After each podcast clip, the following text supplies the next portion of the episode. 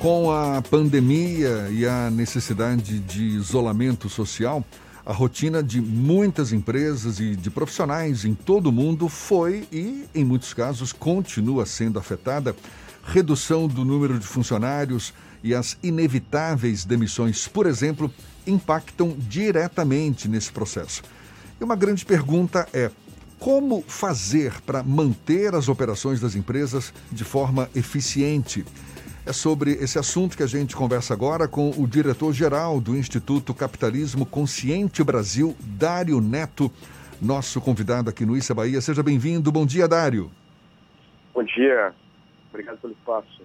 A gente que agradece, muito obrigado por aceitar o nosso convite. Dário, uma pesquisa da ABERGE, a Associação Brasileira de Comunicação Empresarial, revela que, para a maioria das empresas, os maiores desafios nessa crise do novo coronavírus são manter profissionais engajados, proteger a saúde financeira das organizações e ter capacidade de se adaptar à nova realidade. Como resolver essa equação, hein, Dário? Pois é, é um grande, é um grande desafio, né? É, você sabe que desde 1855, um terço dos anos foram anos de crise ou depressão, mas talvez nós, nós não, ve, não vemos algo parecido no Brasil desde a Grande Depressão da década de 30, né? É, e é natural que as empresas investam toda a sua atenção uh, nos metacapitais financeiros e de saúde, né? Então, uh, era, era, esperado.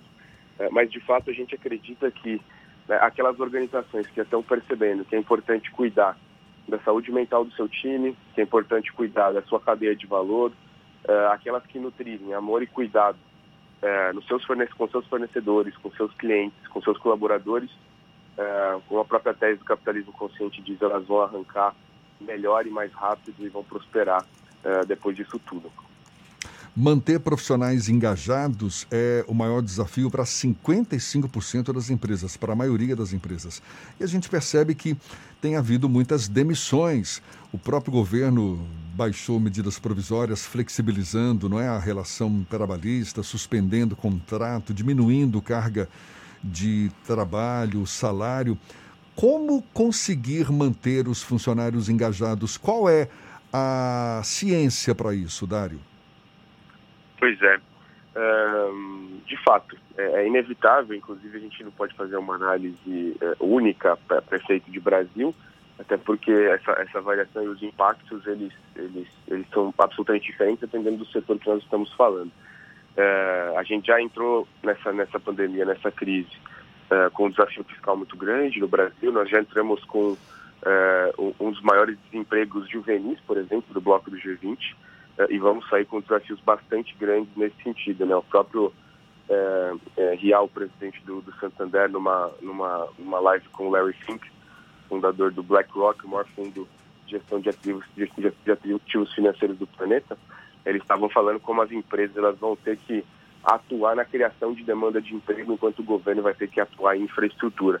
É, essa compaixão das empresas ela vai precisar ser estrutural, né? não só circunstancial. Né? A gente teve mais de 5 bilhões de doações, filantropia é, nesse momento do Brasil, algo inédito, mas isso vai precisar ser estrutural.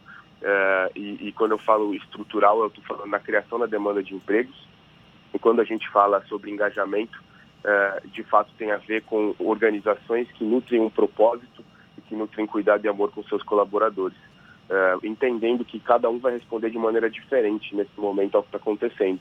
Tem pessoas que vão de fato viver momentos mais difíceis, vão ter oscilações emocionais maiores, pessoas que vão ser um pouco mais resilientes, é, mas atuar com cuidado da saúde mental dos colaboradores, ter lideranças que voltam nesse momento para o propósito das organizações, né? E ali no propósito muitas vezes está a resposta para muitas das muito daquilo que precisa ser feito nesse momento. Dário, não é contraditório você falar ao mesmo tempo de capitalismo e consciência social? É, ótimo, ótimo ponto. De fato, capitalismo consciente é sobre um E, né? Não sobre um O.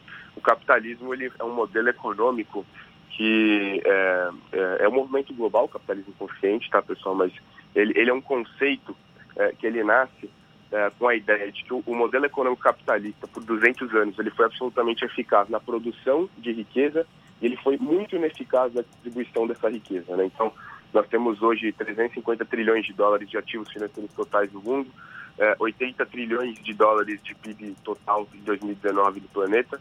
E se a gente pegar, por exemplo, toda a Agenda 2030 das Nações Unidas, né, com aquelas, aqueles 17 Objetivos do Desenvolvimento Sustentável, só com 1% uh, desse orçamento anual do planeta, nós resolveríamos todos aqueles problemas, 1,15% para ser mais exato.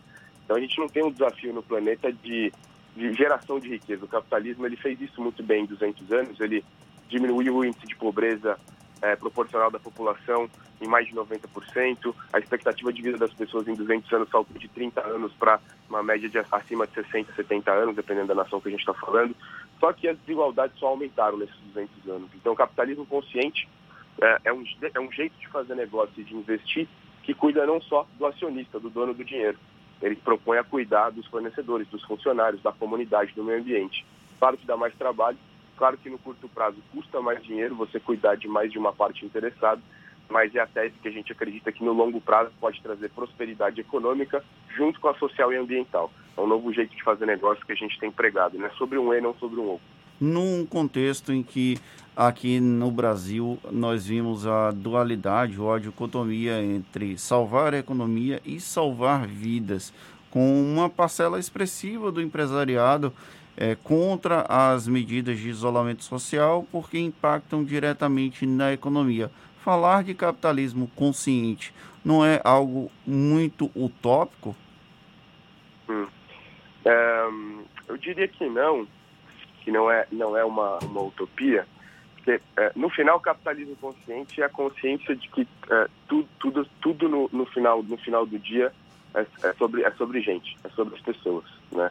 Então, é, se nós, se nós só focarmos no isolamento social, se nós não tivermos um plano, né? o Brasil é um país continental complexo, se nós não tivermos um plano consistente, uma integração dos poderes, uma integração das políticas públicas, das tomadas de decisão, né, um horizonte bem definido, a gente, a gente sofre como tem sofrido bastante com o alongamento dessa pandemia. É, se nós, é, por outro lado, né, flexibilizássemos tudo né, e olhássemos só para a economia, nós teríamos também um alongamento dessa curva de contaminação, o que seria igualmente ruim. Né? Então, os, os dois extremos eles têm impactos muito grandes. Né? A gente tem uma previsão, por exemplo, só por conta do lockdown, de um aumento da desigualdade, né?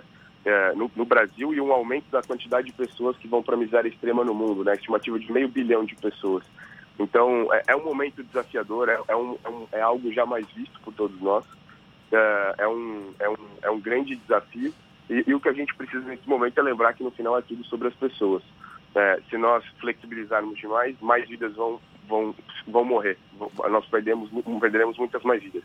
Você está falando... Se não flexibiliza se não flexibilizarmos, nós também perderemos muitas e muitas vidas depois por conta do caos urbano que vai se instaurar, por conta da situação de desemprego que, no final, na, na última linha, significa ceifar de mais vidas por desemprego, por miséria, por fome. Né? Então, é, é, é um, é, é uma dicotomia, de fato, é um desafio e, e nós precisamos de, de uma integração como nunca nesse país do setor público, da iniciativa privada, Uh, e acho que é aí que a gente está perdendo talvez boa parte da nossa energia, né, com, com esse desafio. Eu queria aprofundar um pouquinho mais nesse tema, Dário. Você está falando aí dessa necessidade de flexibilização do novo capitalismo, de que são muitas as empresas hoje que já alimentam um novo tipo de propósito, uma relação mais humanizada com seus colaboradores, com o próprio mercado em geral.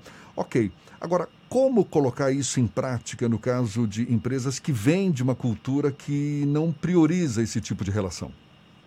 Uhum. Perfeito.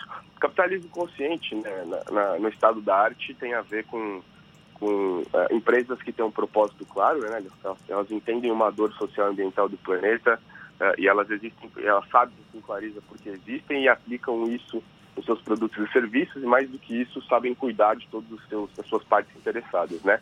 Mas dá para começar de maneira muito simples, né? Muito simplista.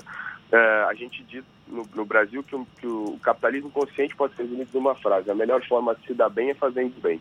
Às vezes no curto prazo parece que não. Às vezes no curto prazo parece que uh, o ótimo individual uh, é o melhor, né?